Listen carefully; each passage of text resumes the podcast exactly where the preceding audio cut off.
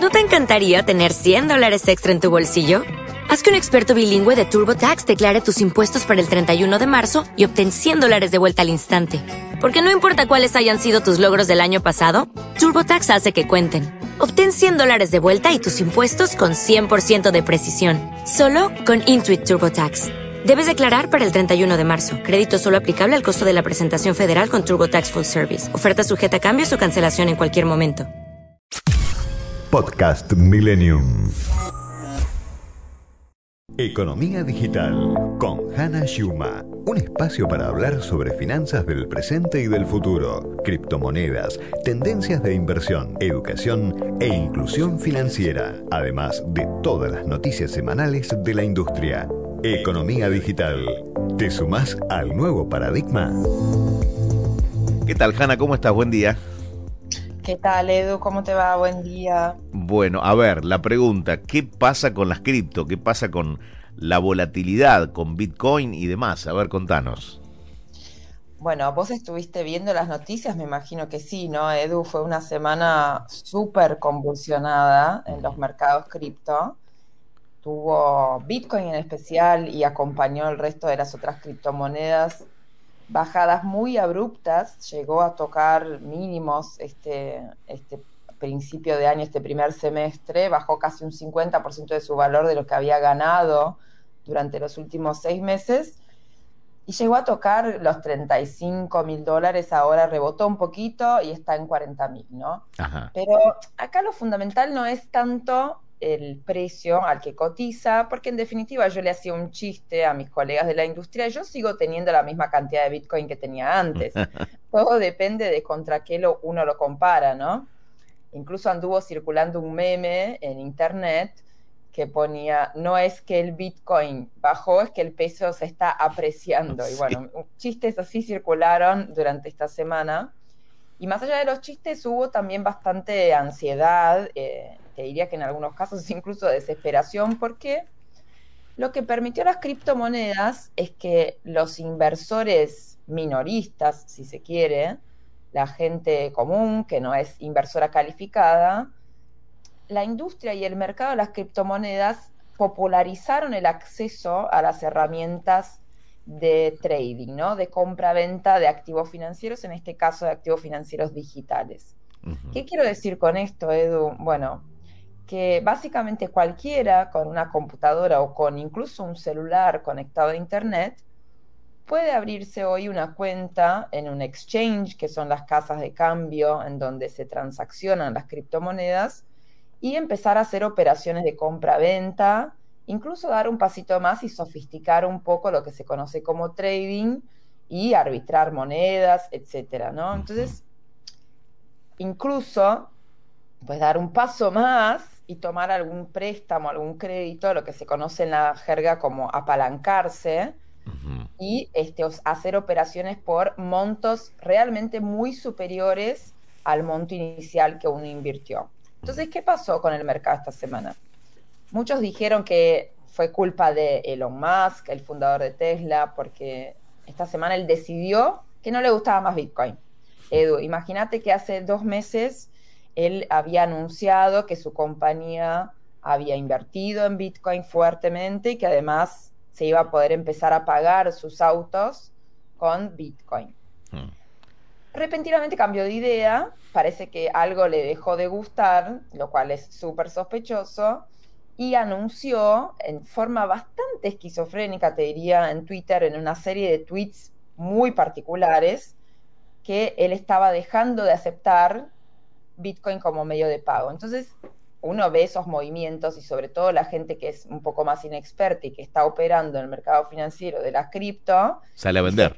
Cierto ruido, claro. O sea, ah, pero él tiene un poder de manipulación de mercado que para mucha gente es, es, fuerte porque hace con que haya movimientos en la moneda. Pero él no es el hombre de la bolsa, no es Elon Musk el, el antihéroe o el héroe cuando nos conviene. Tampoco es China anunciando alguna prohibición o alguna incomodidad con el uso de las criptomonedas en su territorio. O sea, es un actor más que puede contribuir a la volatilidad de, las criptomonedas, nada más. Exactamente, pero él no es el foco, el eje focal de toda la volatilidad, tampoco es China, ni es ningún actor en particular, es una conjunción de factores, Sí. pero sobre todo hay algo muy interesante en el mercado que es los traders minoristas hacen movimientos de manada cuando se asustan, los inversores minoristas. Claro. Entonces, sobre todo los que tomaron mucho apalancamiento en las últimas semanas para operar, lo que yo te podría decir en criollo, se cebaron, se cebaron con la herramienta del apalancamiento y cuando hay movimientos bruscos de precio, bueno, se da un movimiento fuerte en manada hacia la baja, la gente quiere salir, se empiezan a ejecutar posiciones y bueno, el precio baja. Mm. Es una conjunción de factores. Lo que sí, si uno lo mira a la larga, yo no vendí nada, ¿sí? Así que quiero que sepas que yo sigo firme y fuerte en mi posición eh, de que para mí esto es algo a largo plazo y es un cambio en el paradigma financiero, en el sistema financiero. Mm.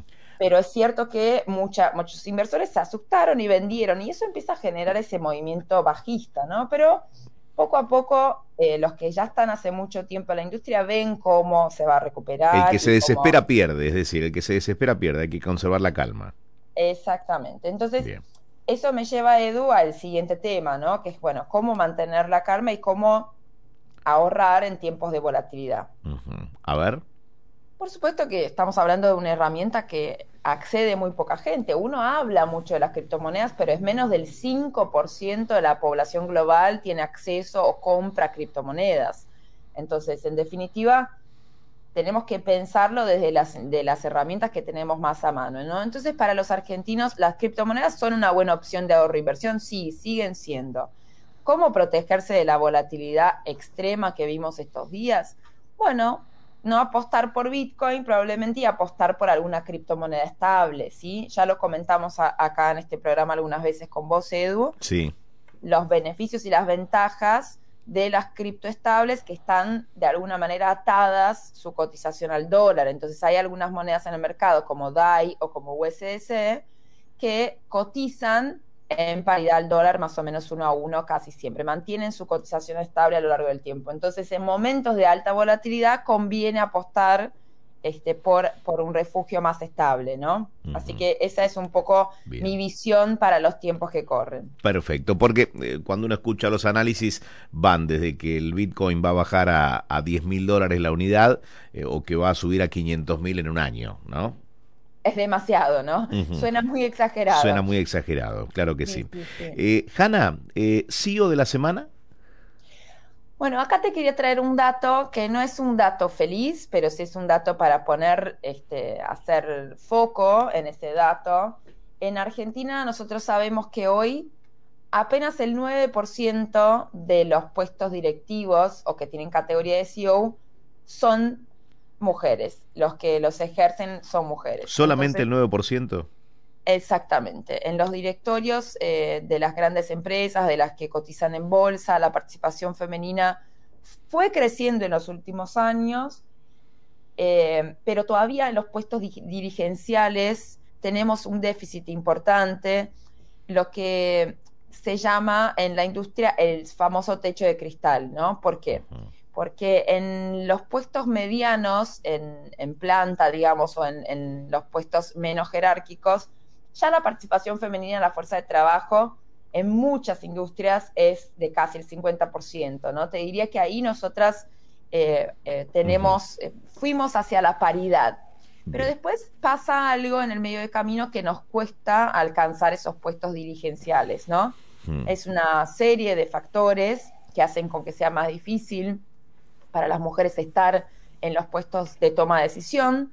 Pero bueno, les traigo este dato como para hacer un llamado de atención y que todos juntos que participamos del mercado laboral miremos hacia adentro de nuestras empresas, los que trabajamos en, empresas o en relación de dependencia, y entendamos un poco, bueno, ¿qué está pasando con los puestos directivos? ¿no? ¿Por qué las mujeres no están llegando este, como si llegan a los puestos este, que están en la primera línea, ¿no? Entonces, dejo ahí como esa inquietud para que nos lo planteemos internamente. Quizás para la próxima columna tenga un par de respuestas para darte. Buenísimo. Hanna, nos encontramos la próxima semana, ¿te parece? Perfecto, Edu, muchas gracias. Buen fin de semana. Igual, chau, chau. Podcast Millennium.